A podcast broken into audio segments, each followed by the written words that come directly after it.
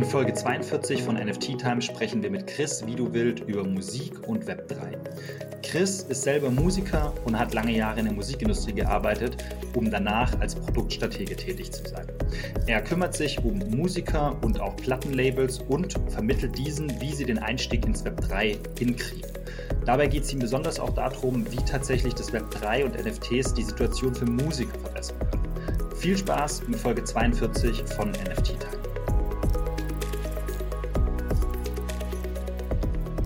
Moin und herzlich willkommen zu NFT Time. Heute geht es ums Thema Musik und speziell Musik im Web 3. Und da wir uns da leider noch wirklich wenig auskennen damit, der Dominik und ich, haben wir heute einen Gast, der sich damit gut auskennen sollte, und zwar der Christopher Wieduwild. Genau, Servus. moin auch von meiner Seite. Chris, äh, vielen Dank, dass du da bist. Chris ist okay, ne? Ja, genau, let's do Chris, ja. Cool, okay, perfekt. Ähm, Chris, genau, ich glaube, wir sind bekannt, von daher äh, steig direkt gerne ein und sag, wer bist du, was machst du und warum bist du Experte für Musik und ja, Musik im Web 3? Also erstmal Fabian, äh, Dominik, danke für die Einladung, habe ich gerne angenommen und äh, freue mich heute äh, mit euch ein bisschen zu schnacken über das Thema Music und gerne. NFTs. Ähm, ich äh, bin äh, Musiker jahrelang gewesen, ähm, habe in der Musikszene gearbeitet für verschiedene Plattenfirmen, Z Records von, von Dave Lee in England, einige Musikproduzenten, Festivals und Konzerte organisiert in London, selber aber auch Künstler gemanagt, wie Fly Brigade aus England ähm, und seit zehn Jahren ungefähr bin ich äh, Produktstratege. Das heißt, ich baue digitale Produkte äh, für verschiedene Unternehmen, ähm, wie Lufthansa, Porsche, ähm, Goodyear, L'Oreal etc. Und seit diesem Jahr haben wir bei Valtech, äh, wo ich angestellt bin, auch ein Metaverse und NFT ähm, Catalyst-Programm, wo wir mit verschiedenen Entertainment-Brands äh, arbeiten, Banken, Regierungen, äh, auch in der Travel- und Hospitality-Industrie. Ja, und seit ähm, so ungefähr einem Monat, also sehr, sehr frisch noch, mhm. ähm, bin ich bei ACO unterwegs und habe eine Beratungs-, äh, man kann eigentlich Agentur äh, sagen, vielleicht ist es auch so ein kleines, äh, kleines Launchpad für Künstler, äh, die, die gerne ähm, in Kontakt kommen möchten mit NFTs, um Experiences zu bauen.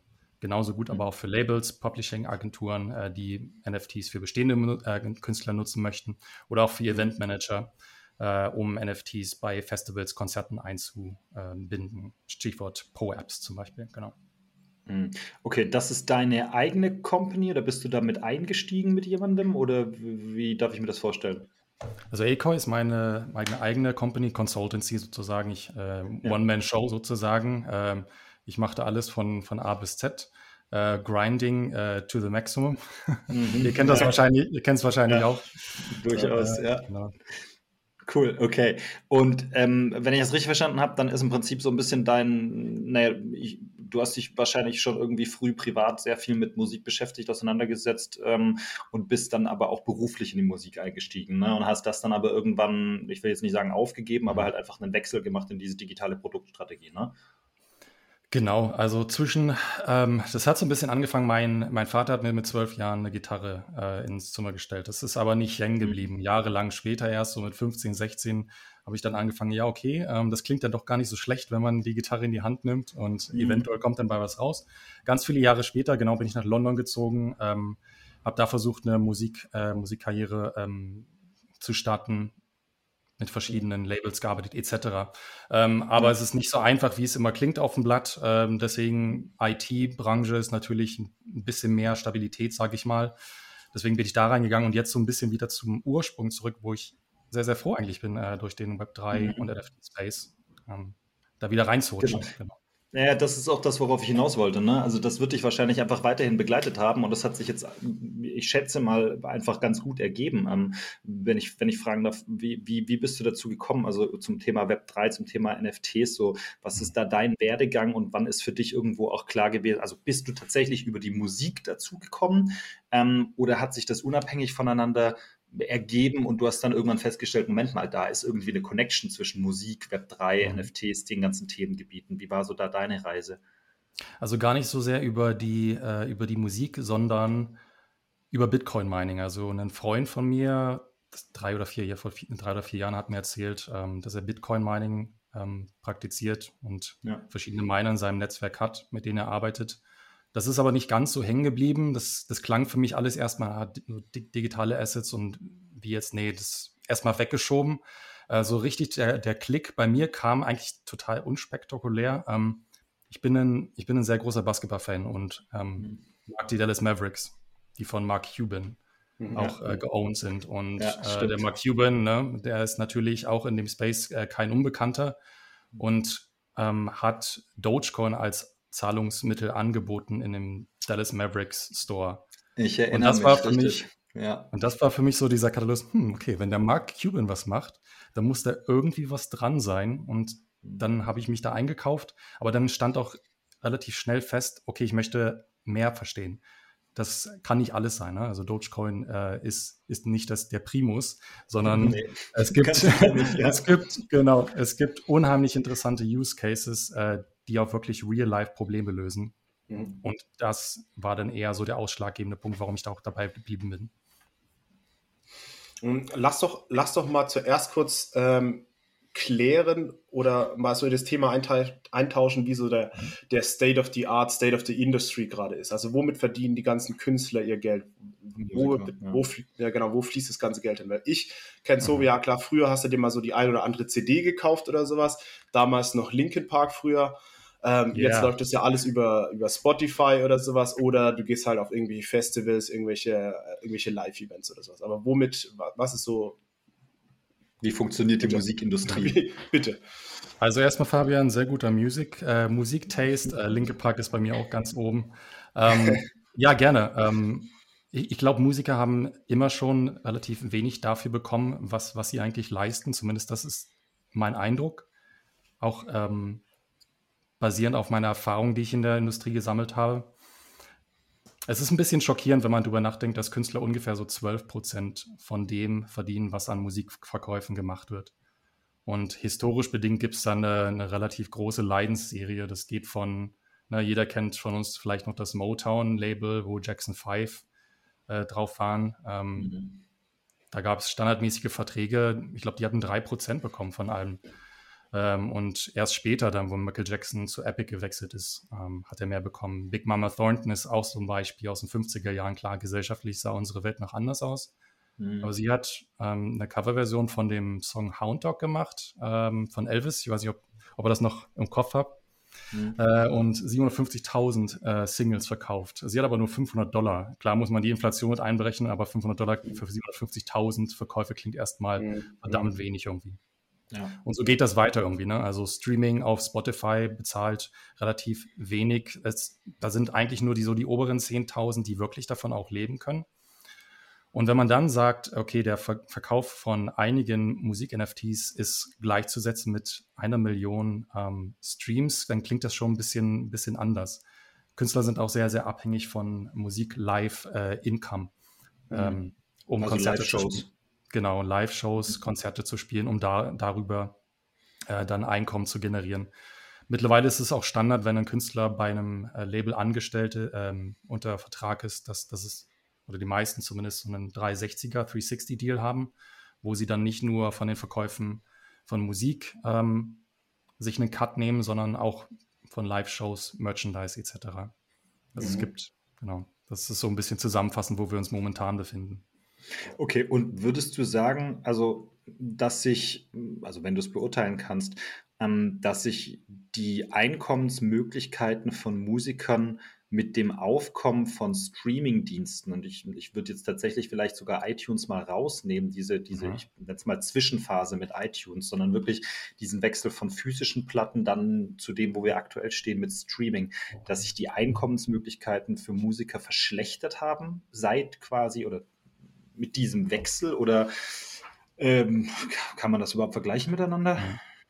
Also wir haben natürlich, ich weiß nicht, ob ihr noch, euch noch an Napster erinnert, ähm, wo ne, man konnte sich Anfang der 2000er Wende Musik eigentlich umsonst äh, runterladen und das hat so ein bisschen zu einem Wert, ich glaube, zu einem Werteverfall von Musik in unserer Gesellschaft auch geführt, dass mhm. wir es für selbstverständlich angesehen haben, dass Musik äh, kostenlos zur Verfügung stellt, steht. Mhm.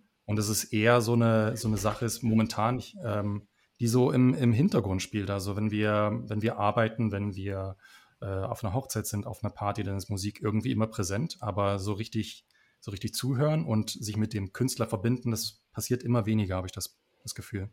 Mhm, ja, stimmt schon, du hast schon recht, ne? Also, äh, wenn du mal guckst, wie viele Leute eigentlich irgendwie mit Kopfhörer durch die Straßen laufen und mhm. einfach Musik hören und wie wenig davon höchstwahrscheinlich bewusst konsumiert wird, sondern tatsächlich einfach nur, naja, Hintergrundmusik ist, die halt irgendwie läuft, ähm, Mhm. ja, dann kann kann ich mir das schon vorstellen. Das heißt, also auch die Einkommensmöglichkeiten von Musikern haben sich da vermutlich eher verschlechtert, ne? Ja, Streaming, ähm, klar, ähm, wenn du ein bekannter Künstler bist, so wie Ariana Grande oder Eminem, die machen natürlich gut. ganz gut Kohle, ne? Aber, Aber das sind die äh, Ausnahmen. Äh, das, das, sind so die Ausnahmen, genau. Die haben halt Millionen von Streams und können darüber ein gutes Income eigentlich generieren. Aber die mhm. meisten Künstler, und Spotify ist nun mal einer der Plattformen, die am äh, weit verbreitesten ist, viele nutzen es, um Musik zu entdecken oder Musik, die du schon immer gehört hast, zu hören, weil es halt einfach convenient ist. Ne? Du mhm. hast es auf deinem Telefon, äh, kannst es per Bluetooth mit deinem ähm, Infotainment-System verbinden im Auto und mhm. äh, ab geht die Luzi sozusagen, ne? Äh, wenn du mhm. auf dem Road Roadtrip bist. Ja. Okay, ja. aber wo, sitzt, wo setzt jetzt das äh, Thema Web 3 an? Also was kannst du über das Web 3, wie, welche Probleme kannst du mit dem Web 3, mit NFTs lösen dadurch? Mhm. Ähm, ich würde gerne noch einen, äh, einen Schritt zu, zurück machen und sagen, also klar, warum, gerne. warum brauchen wir jetzt Music-NFTs? Mhm. Ähm, wie ihr schon gesagt habt, so äh, früher gab es die Kultur des Plattenladens. Du bist in den Laden gegangen, hast dir Alben angehört, ne? also mit den fetten Headphones und ähm, mhm. ich habe das geliebt. Ähm, ich bin einmal sogar aus dem Laden geschmissen worden, weil ich zu laut gesungen habe. weil, weil ich einfach äh, so sehr dieses Album äh, geliebt habe. Ja. ja. genau, richtig. Und ähm, das, das war Teil der Kultur. Du hast dich irgendwie so sehr darauf gefreut, dass ein neues Album erscheint und mhm. warst, am ersten Tag warst du dann von dem Laden, wo es dann angefangen hat, so ein bisschen äh, zu bröckeln. Viele Läden haben zugemacht. Wir haben die nächste Revolution des Internets gesehen. Da ist das so ein bisschen auf uns, aus unserer DNA verschwunden, glaube ich. Mhm. Und äh, das, das Sammeln von Musik über NFTs und NFTs sind dabei nur ein Format, wie man das machen kann, ähm, ist eine interessante äh, Geschichte, weil es wieder so eine emotionale Verbindung aufbaut zwischen Fans und Künstlern. Ähm, der Kauf kann dabei äh, die Beziehung komplett neu gestalten. Mhm. Der Fan wird so, sozusagen Teil der Reise äh, von dir. Es ist eine emotionale Verbindung, als zum Beispiel ein T-Shirt zu kaufen oder ein physisches Album. Ähm, der Cooper Turley von äh, Coop Records, ich weiß nicht, ob das euch ein Begriff ist, aber der hat ähm, letztens vor ein paar Wochen hm. einen, einen 10 Millionen Fund, Musikfund ähm, gegründet, der in Web3 native Künstler investiert, also neue Künstler, die NFTs als äh, Einstiegsmöglichkeit nehmen, um, ihr, um ihre Musik zu verbreiten. Und mhm. er, hat, er hat gesagt, Music NFTs are the most direct iteration of fandom. Und das, das, das stimmt auch so ein, so ein bisschen, ähm, weil Fandom, dieses, dieses Fansein, ähm, das kennen wir, glaube ich, alle irgendwie. Ich, ich habe in meiner Kindheit Nirvana zum Beispiel sehr mhm. gerne gehört, auch diese ganzen Grunge-Größen, Soundgarden etc. Vor dem Internet darüber nachgedacht, dass wir jemals die Möglichkeit haben, ähm, einen Künstler zu treffen, ähm, mit einem Künstler über Social Media zu reden. Das heißt, diese, diese Möglichkeit per NFTs sich in eine Community äh, sozusagen fast einzukaufen, äh, bringt dich ein Stück näher an den Künstler und schafft so eine emotionale Verbindung. Und das ist, das ist ganz anders als dieses Crowdfunding-Modell, was, was wir eigentlich so kennen. Ne? Das ist so eine mhm. One-Transaction, wo du äh, online gehst und dann sagst, ja, wir würden gerne, ich als Künstler möchte mein neues Album finanzieren. Okay, du als Fan gibst 50 Euro Dafür bekommst du ein T-Shirt und tschüss dann sozusagen. Ne? Dann hat sich das ja. wieder so ein bisschen aufgelöst. Und ich glaube, NFTs geben da diesen Rahmen vor, dass eine, eine, eine, tiefere Verbindung geschaffen werden kann zwischen dem Künstler und dem Fan. Mhm. Kurze Frage direkt dazu. Aber also ich kenne einige Künstler, ähm, die jetzt halt auch ganz normal ihre Musik über Spotify releasen, YouTube releasen und so weiter und so fort, weil es halt einfach mhm. wenig Sinn ergibt, ähm, da eine große CD-Sammlung rauszugeben oder sowas, aber die bieten dann trotzdem noch, was er sich Hardcover-Zeug an, äh, Merchandise und sowas an. Die brauchen ja kein NFT-Zeug. So, warum, also klar, du hast natürlich ähm, die Möglichkeit, dass du das dann über so Token-Gated Zeug machst. Das heißt, mhm. wenn du ein NFT hast, kannst du dich dann über irgendwelche Webseiten, hast du dann Zugriff auf äh, Limited Access irgendwie und so weiter und so fort. Aber ist es wirklich notwendig, da ein NFT zu benutzen oder würde das, weil ich, ich kenne das von anderen Künstlern, dass sie halt auch sagen, okay, sie bieten auch so Vinyl-Tracks oder sowas an, also mhm. Schallplatten und so weiter. Ich, ich glaube, ähm, wenn wir zu dem Thema kommen, äh, dann äh, ist, es, ist es richtig zu sagen, dass andere Formate immer relevant bleiben werden. Streaming als auch physische Alben, weil es ganz mhm. andere, ähm, es gibt verschiedene Emotionen, Emotionen und Bedürfnisse, die auch anderes Konsumentenverhalten triggern. Manche hören halt lieber Vinylplatten, äh, manche lieber Streaming. Ähm, einige wollen sich vielleicht in eine Community einkaufen per NFT. Bei NFTs ist es ja auch die Sache, du kaufst diesen NFT ähm, und dann hast du den in deiner Wallet, diesen Music NFT, aber du kannst ihn nicht unbedingt anhören, um größere Wege zu gehen im, im Auto. Du brauch, würdest immer die Streaming-Plattform brauchen oder irgendeine Möglichkeit, wie du es convenient über eine App hören kannst, wo auch deine anderen Künstler sind. Deswegen werden diese an, anderen Formate nicht weggehen. Und bei, bei physisch gibt, gibt es natürlich in Verbindung mit NFTs auch äh, interessante Möglichkeiten, da was zu schaffen, sei es zum Beispiel so ein Fidgetal NFT. Ne? Du hast so ein Limited äh, Edition Box Set von, ähm, keine Ahnung, lass es mal Metallica sein oder so, die 500 äh, da rausgeben und in 20 Jahren ist es eventuell was wert, dann kannst du es mhm. beweisen, dass du ein Besitzer davon bist. Ne? Kennt ihr diese, äh, diese Sendung Pornstars? Äh, die, äh, die, die, sind diese Pfandleihhäuser und da kommen Himmel und Menschen hin. Aber nicht jeder kann unbedingt beweisen, äh, dass, dass ihm etwas gehört oder dass es authentifiziert richtig ist. Das ist ja das Schöne bei der Blockchain-Technologie, dass wir das mit Hilfe von NFTs dann so ein Stück weit können und Ownership mhm. auch verifizieren können. Ja. ja. ich kann mir das gut vorstellen. Du kannst halt als Musiker wunderschön eigentlich anfangen, aus deinem, ne, dieses Thema Fan sein oder ja, bleiben wir mal bei Musikern, jetzt nicht breiter auf Künstler, aber bleiben wir mal bei Musikern, dieses Thema Fan eines Musikers sein, ähm, du wirst ja schon durchaus da in eine gewisse Subkultur reingezogen. Ne? Sei das jetzt ein genrebezogene Subkultur oder sei das auch tatsächlich eine künstlerbezogene Subkultur, ähm, die dann eigene Communities bilden, ne? eigene Kleidungsstile, eigene Sprachvarianten etc. pp. Und diese Communities eigentlich online finden garantiert auch schon statt. Ja? Ähm, und es gibt bestimmt auch bereits Künstler und Künstlerinnen, die, die sich in diesen Communities tummeln und da austauschen, aber du kannst halt als Künstlerin oder als Künstler deine eigene Community bauen, die wirklich spezifisch auf dich abgestimmt ist und denen nochmal ganz andere Zugangsmöglichkeiten bieten, ganz anderen Austausch auch bieten. Halt nicht diese eindimensionale Kommunikation, sondern bidirektional. Ne? Also das, das, das sehe ich schon als sinnigen Punkt an und ähm, so wie du dann auch gesagt hast, wenn du dann weiter an Platten denkst, ja, jetzt Vinylplatten oder sowas, die werden natürlich weiter leben, ähm, aber die Leute können sich ja in diesen, in diesen Foren weiterhin austauschen. Ähm, hast du da eine Einschätzung, wie das momentan von den Künstlerinnen und Künstlern angenommen wird und jetzt mal vielleicht nicht von den Einzelfällen, die ja, die, die irgendwie schon die Alben rausgebracht haben, sondern so wie, wie, wie, wie ist so das, ja, wie ist das Sentiment in der Musikszene gegenüber NFTs Web 3? Weil wir wissen es aus dem Gaming, da ist es ziemlich negativ. Hm. Hast du da ähm, ein Gefühl? Gut, ein guter Punkt. Ähm, ich bin momentan in Kontakt mit einer, mit einer größeren amerikanischen Band, ähm, mit denen ich in ein paar Wochen darüber rede. Ähm, sie haben mir aber von vornherein gesagt, ähm, sie hatten ähm, schon einige Encounters, was NFTs angeht. Mhm. Und von so die Art und Weise, wie sie geschrieben haben, ähm, hatte ich eher das Gefühl, dass sie nicht ganz äh, so diesen Weg verstanden haben, was es sein kann für sie und was es für sie bedeuten kann. Mhm. Deswegen mhm. hat es viel, glaube ich, äh, zu tun auch mit, ähm, mit Education.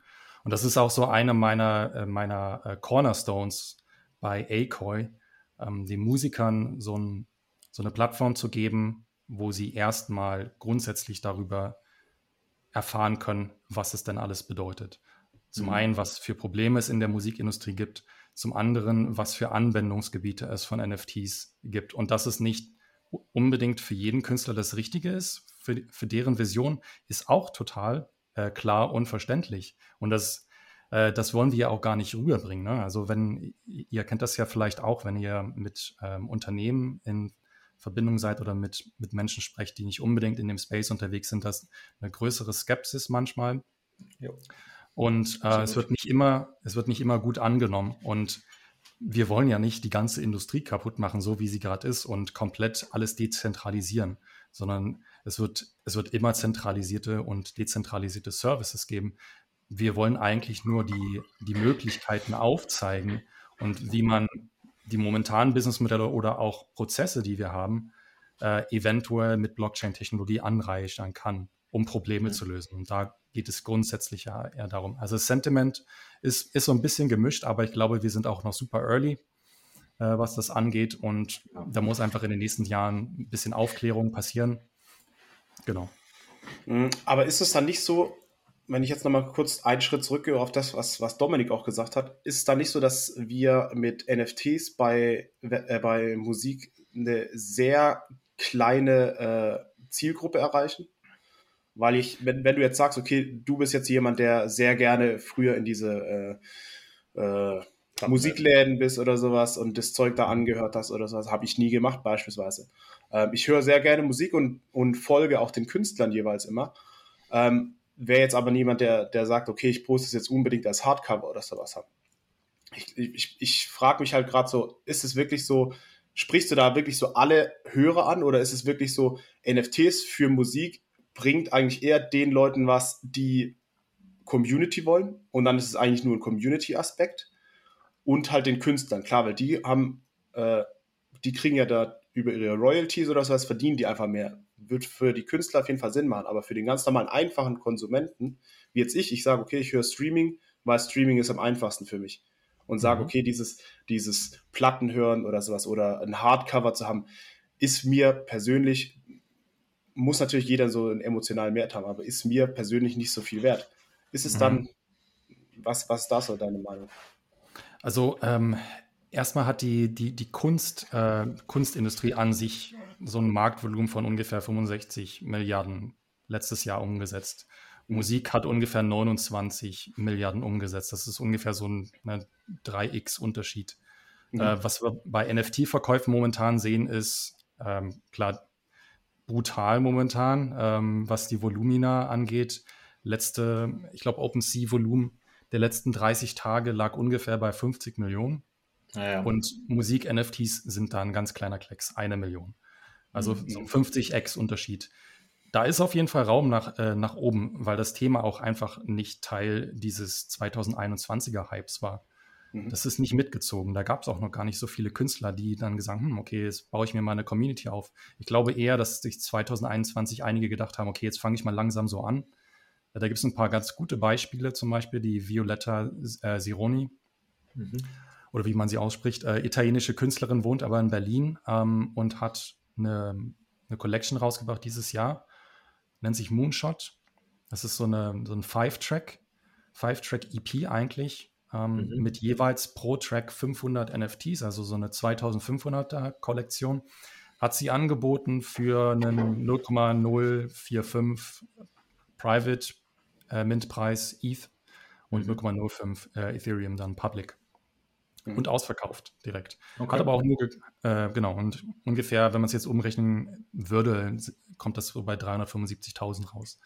Okay. Das ist für einen Künstler sicherlich habt ihr noch nie von dieser Künstlerin gehört, ich auch nicht, äh, vor, bis vor ein paar Wochen. Und dann denkst du ja, wow, 375.000 für einen Künstler ist echt nicht wenig. Ja. Und ich glaube, wir werden mehr von diesen Beispielen auch, auch noch in der Zukunft sehen. Der, ähm, die Twitter-Community ist da ganz, äh, ganz, ganz vorne dabei, was so ähm, NFTs angeht, auch im Musikbereich, klar. Ne? Ähm, und auch im, im Kunstbereich, da gibt es einen Künstler, der äh, Jaden, äh, Violet heißt er. Mhm. Auch super unbekannt, hat gerade erst eine Kollektion released, ähm, wo er, ich glaube, 333 Editions verkauft hat zu 0,03 ETH, hat, ihn ungefähr so 1800 Dollar gemacht. Klingt jetzt erstmal nicht viel, ist aber für ihn viel, weil er macht ungefähr 100.000 Streams auf Spotify pro Monat, was ihm nur 250 Dollar dann gibt. Und da ist schon Mit so. 100.000 Streams, oh Gott. 250 Euro, genau, 250 Dollar. Und da ist dann schon so ein bisschen ein Unterschied da. Hm. Und ich glaube, da werden wir mehr Künstler sehen, die, die sich das zu nutzen dann auch machen. Und ähm, das ist, ja. Hm. Ja, vielleicht ist das aber auch gar nicht so schlecht, dass, dass Musik-NFTs letztes Jahr nicht in dem Hype mitgeschwommen sind, weil ähm, ne, ich glaube, viel, was von dem Hype übrig geblieben ist, ist ja ein Stück weit auch diese Ernüchterung zu sehen, okay, ähm, da waren einfach viele Sachen mit dabei, die waren nur auf kurz mal Geld verdienen ausgelegt, viel mehr nicht. Ja? Ähm, da haben sich jetzt vergleichsweise wenig Musiker und Musikerinnen, glaube ich, die Hände dran verbrannt. Und wenn die Adaption weitergeht, wovon ja eigentlich vollständig auszugehen ist und was man ja auch sieht, wer alles in diesen Space reingeht an Unternehmen, Unternehmungen, äh, auch Einzelpersonen, äh, dann ist es vielleicht auch nicht der richtige Zeitpunkt gewesen letztes Jahr für Musik-NFTs oder Anfang diesen Jahres. Hast du da ein Bauchgefühl, so wie sich diese Adaptionskurve auch in der Musikszene, jetzt zum Beispiel auch bei Plattenlabels momentan entwickelt. Ne? Gehen die, fangen die alle rein in dieses Thema äh, zu gehen oder halten die sich noch sehr zurück? So, was ist deren, deren Sicht darauf? Also wir haben da einige positive Beispiele. Ich sehe seh das immer äh, als positives Beispiel eher an, wenn ein Label wie Warner Music, eins der, der größeren äh, Major-Labels in dem Bereich, hm. sagt, okay, wir investieren jetzt in den Bereich Sie haben ein NFT-Label, Probably a Label, bekannt gegeben. Da, da hängt dahinter der, der Jeremy Fall. Mhm. Und die haben auch eine Zusammenarbeit auf äh, OpenSea. Da gibt es also eine neue NFT-Drop-Experience, ähm, die auf OpenSea verfügbar ist. Und das geht wohl jetzt, glaube ich, los. Ich wollte gerade sagen, probably a label. Also für alle, die die Folge hören, äh, wenn sie gepublished wird am Freitag. Ähm, wir nehmen Donnerstag auf und heute, also am Donnerstag, kommt, glaube ich, dieser Drop raus in, weiß ich nicht, zwei, drei, vier Stunden oder so, das müsste das sein. Ähm, wird auf OpenSea sehr prominent platziert mit probably a label.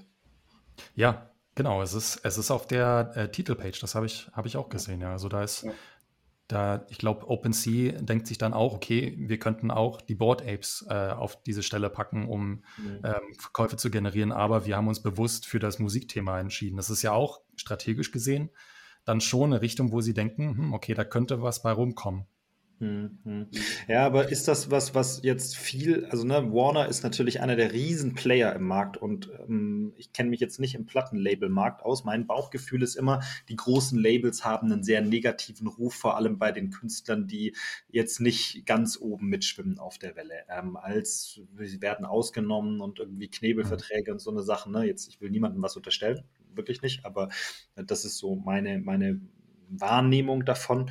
Ähm, wenn jetzt diese größeren Labels und Unternehmen in diesen Space reindrängen, dann machen die das ja sicherlich nicht aus, ähm, naja, Gutmenschentum, sage ich mal, sondern die verfolgen wirtschaftliche Interessen.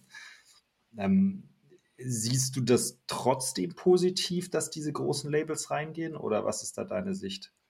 Ich, ich, ich denke schon, weil, weil das Thema dadurch auch Bekanntheit bekommt. Ähm, Klar kann das natürlich auch ähm, durch Web3-native Künstler äh, langfristig der Fall sein, wenn, wenn die groß werden, aber die brauchen halt ein bisschen Zeit, um so diesen mhm. Massenmarkt zu erobern, eventuell. Und mhm. wenn, wenn wir größere Labels wie Warner oder Universal zum Beispiel mit der ne, NFT-Band Kingship, die aus Board mhm. Apes und Mutant Apes besteht, in diesen Space reingehen, äh, dann finde ich es eher, eher positiv, als, weil es dem eine Plattform gibt. Und klar ist ein wirtschaftliches Interesse, was dahinter äh, entsteht. Aber ich glaube, es ist so Teil dieses Prozesses, äh, dieses Wandlungsprozesses, den wir eventuell auch in den nächsten Jahren se sehen, wo ähm, momentan ist es ja so, dass die meisten Labels äh, die Master-Recordings der Künstler ähm, besitzen. Das heißt, der Künstler besitzt seine Musik nicht selber, sie werden dafür bezahlt, wenn okay. Verkäufe generiert werden. Sie bekommen eventuell so, eine, so ein Advancement von ähm, ein, ein paar Euro, äh, die, oder, ja, äh, die ausgezahlt werden sozusagen äh, und dann bekommen sie prozentual Tantiem auf die weiteren Verkäufe. Aber das ist, das ist so eine, ähm, das ist so ein Upfront, das erstmal gerecoupt muss, äh, mhm. sozusagen. Ähm, äh, anyway, jedenfalls ist es eine, eine positive Sache, weil langfristig gesehen äh, das die Aufmerksamkeit auf den Space bringt und ich denke, dass Labels irgendwann sagen werden, ähm, ähm, dass wir jetzt auf ein service-basiertes Modell gehen. Wir, vielleicht haben wir gar nicht mehr das Modell, dass wir Musik besitzen, weil über NFTs dieses neue Ownership, diese neue Ownership-Struktur das ein bisschen äh, anders ähm, gestaltet und Fans sich eventuell sagen, okay, ich möchte zum Beispiel, Nas hat das gemacht auf Royal.io, dass er seinen Song angeboten hat und du konntest ähm, dort einen, einen Share die kaufen und hast dann ähm, Teil dieses Songs sozusagen besetzen und konntest mhm. Royalties dafür bekommen. War jetzt nicht ganz viel Geld, ne? je nachdem, ja. wie viel Shares du hast. Aber ich glaube, die Labels werden eventuell von diesem, wir besitzen die Musik zu, wir möchten Künstlern äh, Services anbieten wie Artist Management und Promotion und Marketing. Das wird ja nicht weggehen. Du als Künstler möchtest dich auf ähm, deine Musik konzentrieren und Labels, Artist Agenturen, Publishing-Agenturen, die sind dafür äh, spezialisiert, dich gut zu vermarkten. Das wird nicht einfach weggehen, sondern eventuell werden sie einfach das, das Businessmodell dann wechseln in den nächsten Jahren. Ähm, wir, wir, kennen ja alle irgendwie so diese, diese großen Künstler, ähm, die irgendwie in der Musikindustrie sind, die halt auch irgendwie sich so ein bisschen in das NFT-Zeug reingequetscht haben. Ich denke da an Snoop Dogg, Eminem und so weiter, die jetzt auch ihre ich meine, die haben schon NFT-Collections rausgebracht zum Thema Musik-NFTs. Oder bin ich falsch? Nee, richtig, mhm. oder? Mhm. Genau.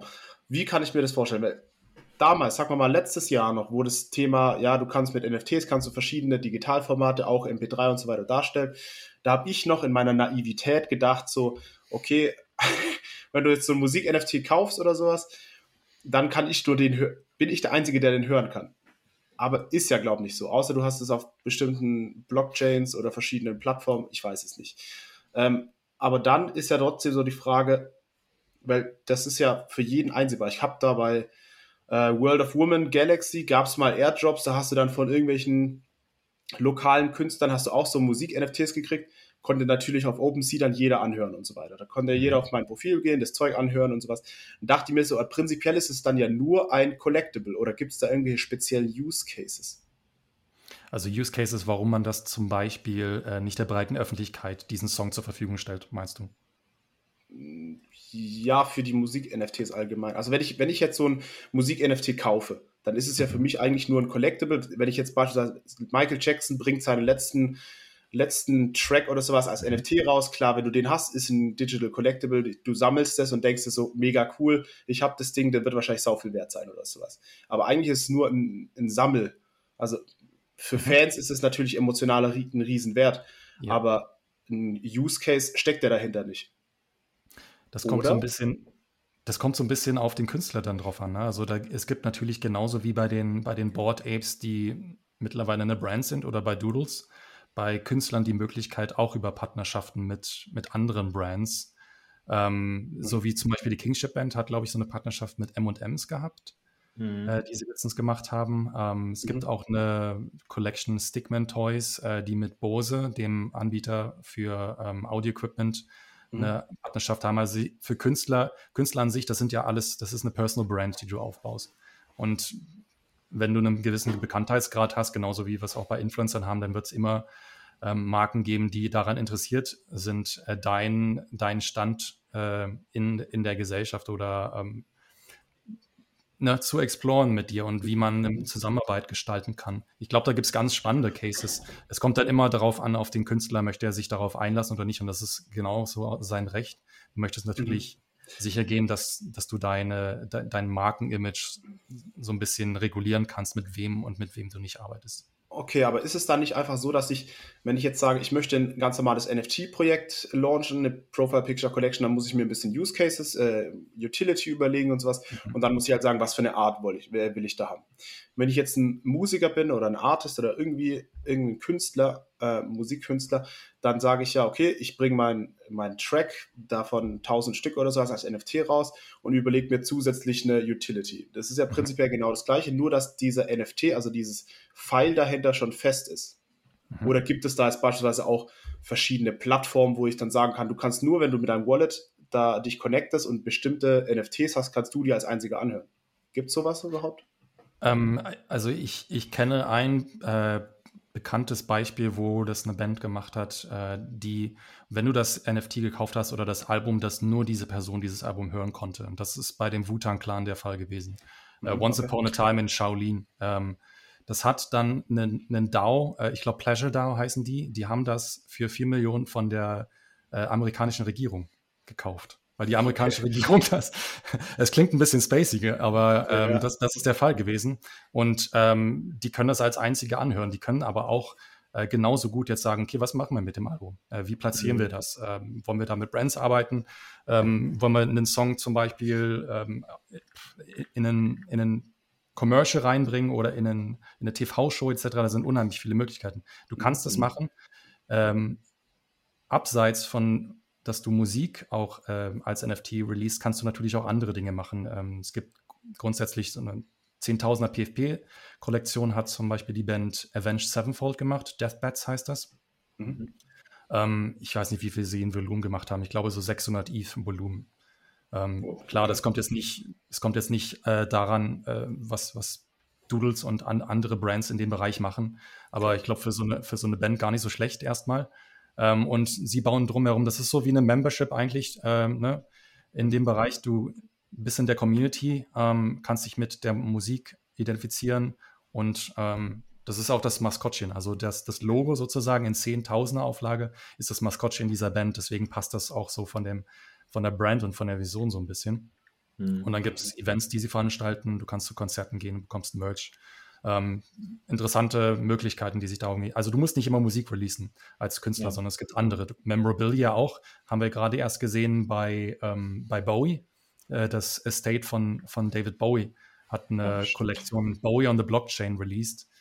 Ähm, und klar, David Bowie ist natürlich ein unheimlich ähm, beliebter Künstler ähm, und hat einen, einen, großen Einfluss auf die Musikindustrie gehabt. Fand, glaube ich, seine Tochter übrigens nicht so gut, ne? Wenn ich das richtig mitbekommen ja? habe. Die Tochter von ja, Bowie. Ich, ich, ich, meine, was gelesen zu haben, dass die Tochter von Bowie irgendwie sich beschwert hätte äh, auf Social Media, dass sie das überhaupt nicht cool fand. Ähm, aber Disclaimer. Bitte beachte, dass alles, was wir hier erzählen, keine Anlageempfehlung oder Finanzberatung darstellt. Du solltest nicht auf Basis unserer Einschätzungen investieren, sondern auf jeden Fall selber recherchieren, bevor du investierst. Wir übernehmen entsprechend auch keine Haftung, falls du all dein Geld verlierst. DYOR, Dear Own Research. Hm. Ja.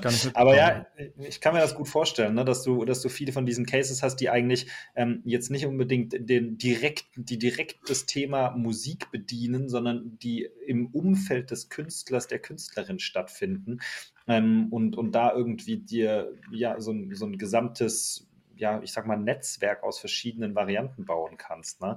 Mhm. Ähm, und ich kann mir durchaus auch vorstellen, dass es Firmen gibt, die daran arbeiten, eine Art Web3 Spotify zu erstellen, wo sie sagen, okay, du kannst halt tatsächlich ähm, dann, dann an den Streaming-Einnahmen profitieren, wenn du ja. ein äh, Holder bist eines solchen NFTs mhm. von einem Künstler. Mhm, das dann würde mich nicht wundern. Also es gibt, ähm, es gibt einen Streaming-Service auf der Blockchain, nennt sich Audius. Mhm. Und ähm, laut, äh, laut White Paper bekommst du 70 bis 90 Prozent der Einnahmen. Also wenn ein Play, ne, also wie das von den Tokenomics funktioniert, weiß ja. ich auch nicht äh, im Detail, aber das ist zumindest das Versprechen, was an die Künstler rausgegeben wird, dass du mhm. 70 bis zu 90 Prozent bekommst. Spannend. Und wenn du dann mit Künstlern zusammenarbeitest, ähm, du hattest am Anfang gesagt, ne, du machst das Thema Demystifying, hast du es, glaube ich, genannt, also im Prinzip Education, Aufklärung, mal ein bisschen überhaupt erklären, was ist das eigentlich. Ähm, dann, wie, wie geht es da weiter in der Reise? Ähm, genau, also ähm, ja, also das ist ein großes Thema Educational Content, um das an den Start zu bringen und erstmal die, die ersten ähm, die ersten Möglichkeiten für Künstler zu bringen, äh, in diesen Space einzu, einzusteigen. Das, das geht von Verständnis äh, darüber, was Blockchain-Technologie ist. Klar, sie müssen nicht verstehen im Detail, wie so eine, was eine Hashrate ist, etc. Aber einfach grundsätzlich, wofür eigentlich NFTs äh, grundsätzlich da sind.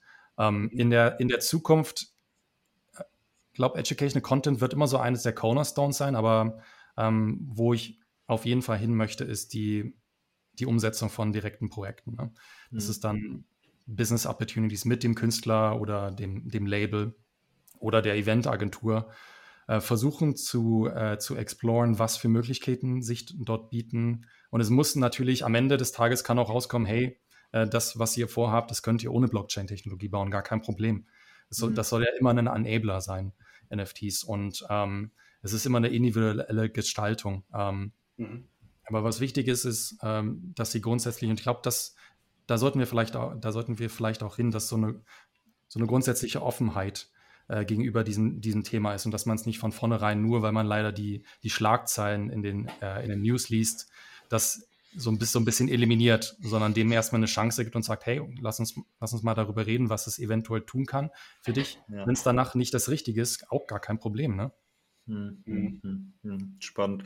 Okay, das heißt, du äh, versuchst tatsächlich dann auch mit den Künstlern, mit den Labels oder mit deinen jeweiligen Kunden gemeinsam eben eine, Ziel, äh, eine, eine Lösung zu, zu erarbeiten äh, mhm. und die dann auch eben gemeinsam umzusetzen. Also einfach, ja, Consulting-Tätigkeit im Prinzip, ne? Support. Genau so. Hm. Genau, so eine Web, Web 3-Strategie eigentlich entweder für, für das Label äh, oder für den Künstler, was so die ersten Schritte sind, ähm, wie sie in den Markt reingehen, was wichtig ist beim Community-Aufbau. Ähm, mhm. Auch die Vernetzung mit Visual Artists, um Kollaboration zu machen, das ist ja auch eine ganz wichtige Sache.